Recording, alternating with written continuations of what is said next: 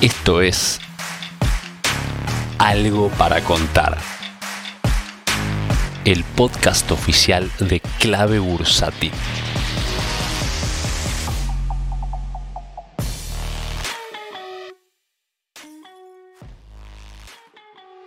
Muy buen día para todos, bienvenidos nuevamente a Algo para Contar, quien les habla como cada miércoles, Andy Stop Loss, y vamos a estar haciendo también como cada miércoles, recorriendo un poco el mundo de los CDRs, ¿sí? vamos a estar viendo todos los países del planeta que podamos invertir en el mercado local a través de los CDRs.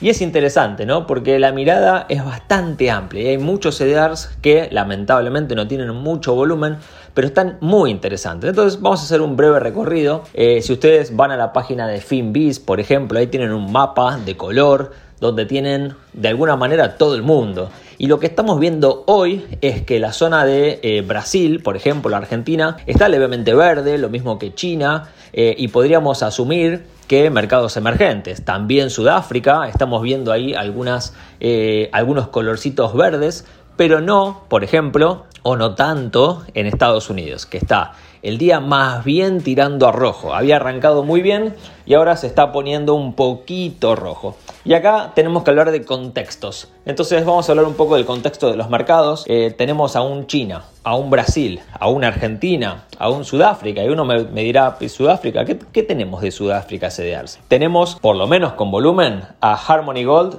y a otra minera de oro que el ticker es GFI que es de oro también, y eh, maneja poco volumen, pero maneja volumen, y es interesante. Y, todo esto es países emergentes, Argentina, Brasil, China, Sudáfrica, que eh, venían subiendo bastante lo que es Brasil y Argentina, y está muy bien que descansen un poco, aunque hoy están subiendo Argentina de la mano de una noticia ayer que hemos arreglado con el Club de París o hemos llegado a un entendimiento. Brasil, la verdad que viene subiendo mucho, está entrando mucho volumen de dinero a la región y en particular a Brasil. China que viene de capa caída, hace rato que las acciones de China están en una zona de soporte o llamada de acumulación. ¿sí? Cuando es una zona de acumulación, cuando viene cayendo el precio, como ha sucedido con Baba, con Baidu, con JD, y de repente empiezan a lateralizar. Entonces, esa lateralización que deja de caer y empieza a, a, lateralizar se la llama zona de acumulación, que es cuando los grandes fondos o los jugadores que van más de mediano o largo plazo empiezan a comprar y empiezan a comprar y empiezan a comprar, pero muy de a poco. ¿Por qué de a poco?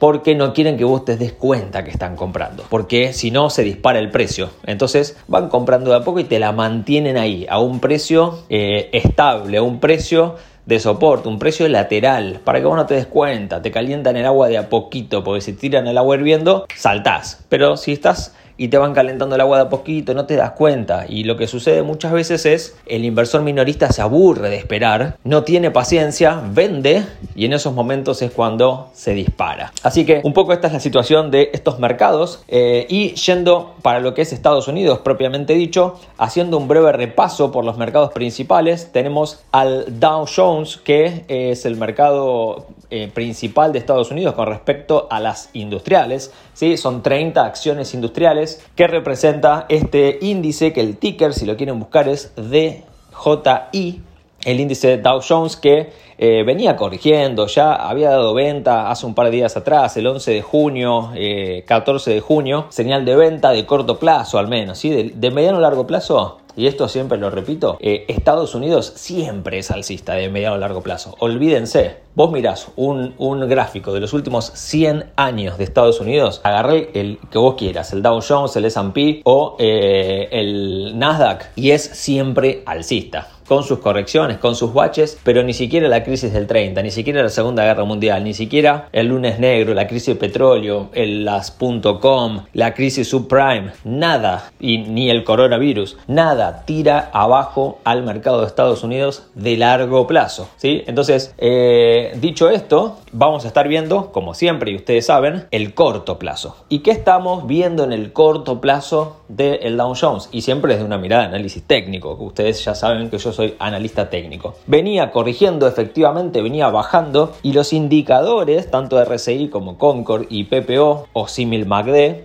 me venían diciendo que estos precios eran precios por lo menos para un rebote del industrial. Y efectivamente eso sucedió, hizo soporte allá por el 18 de junio, a partir de ahí está experimentando un rebote más que interesante el índice de Dow Jones y con él todas las industriales, ¿no? Tenemos rebotando a los bancos de Estados Unidos, tenemos rebotando a Caterpillar, a Triple M, a John Deere, o sea, tenemos muchas acciones realmente rebotando, las mineras de oro que también se fueron comiendo una flor de paliza en estos días también están rebotando. Entonces, bien lo que nos los indicadores, bien lo que nos mostró el gráfico. Sin embargo, sigue siendo solamente un rebote. La tendencia de corto plazo sigue siendo a la baja. ¿Por qué? El índice está debajo de la media de 21, la columna vertebral del método de trading que uso. Entonces, por ahora es solo un rebote. ¿Qué te quiero decir? Cuidado. Si entraste para el rebote, cuidado. Fíjate si tenés ganancias y si te conviene tomarlas. O si querés entrar ahora,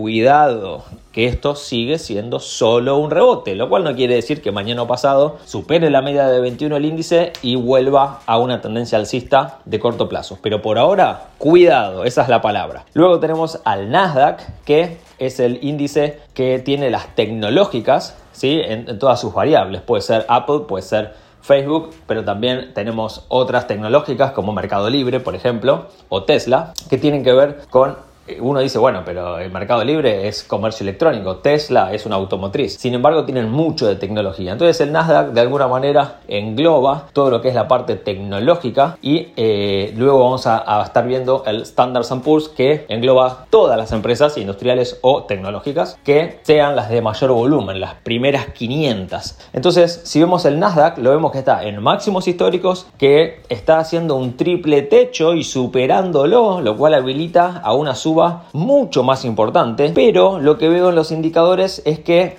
tal vez no tenga tanta fuerza para seguir subiendo. Y esto tiene que ver con que las principales tecnológicas, las FANGs, están bastante arriba y deberían, merecerían descansar un poco, ¿sí?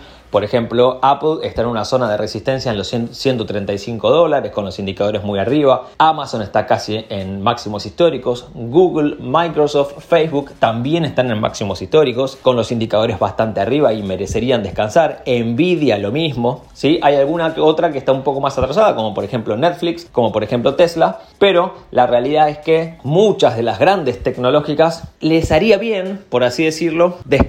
Y entonces finalmente tenemos al Standard Poor's, el índice que muestra las 500 acciones más importantes de Estados Unidos, que lo tenemos lateralizando en torno a los máximos históricos. ¿sí? Entiendan que acá están incluidas las industriales que están en una tendencia bajista y las tech que están en una tendencia alcista. Entonces la mezcla da el S&P, que es el ETF del Standard Poor's, que es exactamente lo mismo, básicamente. Y por ahora lo tenemos en pausa. Hoy, de hecho, ahora 0,03% de suba. O sea, para que pensemos en que se ponga alcista nuevamente, tiene que superar el máximo histórico que está en los 425 dólares o los 4.250 del índice. Y para abajo, si perdiese una zona que hoy por hoy está siendo un soporte dinámico importante en torno a los 415, 416 dólares, podría ponerse más bajista. Así que hay que estar atentos a ver qué van a hacer los mercados. Hoy el escenario es este, pero todo puede cambiar de corto plazo. Ya sabemos que de corto plazo el mercado es volátil y hay que tener siempre mucho cuidado y hay que estar siempre muy atentos. Y no te olvides de tener un plan de trading, siempre un plan de trading. Así que hasta acá, antes Stop Loss. Espero que te sirva lo que escuchaste. Espero que te haya ayudado a entender un poco mejor. Y nos vemos el miércoles o nos escuchamos el miércoles que viene. Saludos. Si querés enterarte de la última información del mercado en tiempo real y sin costo alguno, Súmate a nuestra comunidad de WhatsApp en clavebursátil.com barra comunidad, un espacio de inversores para inversores.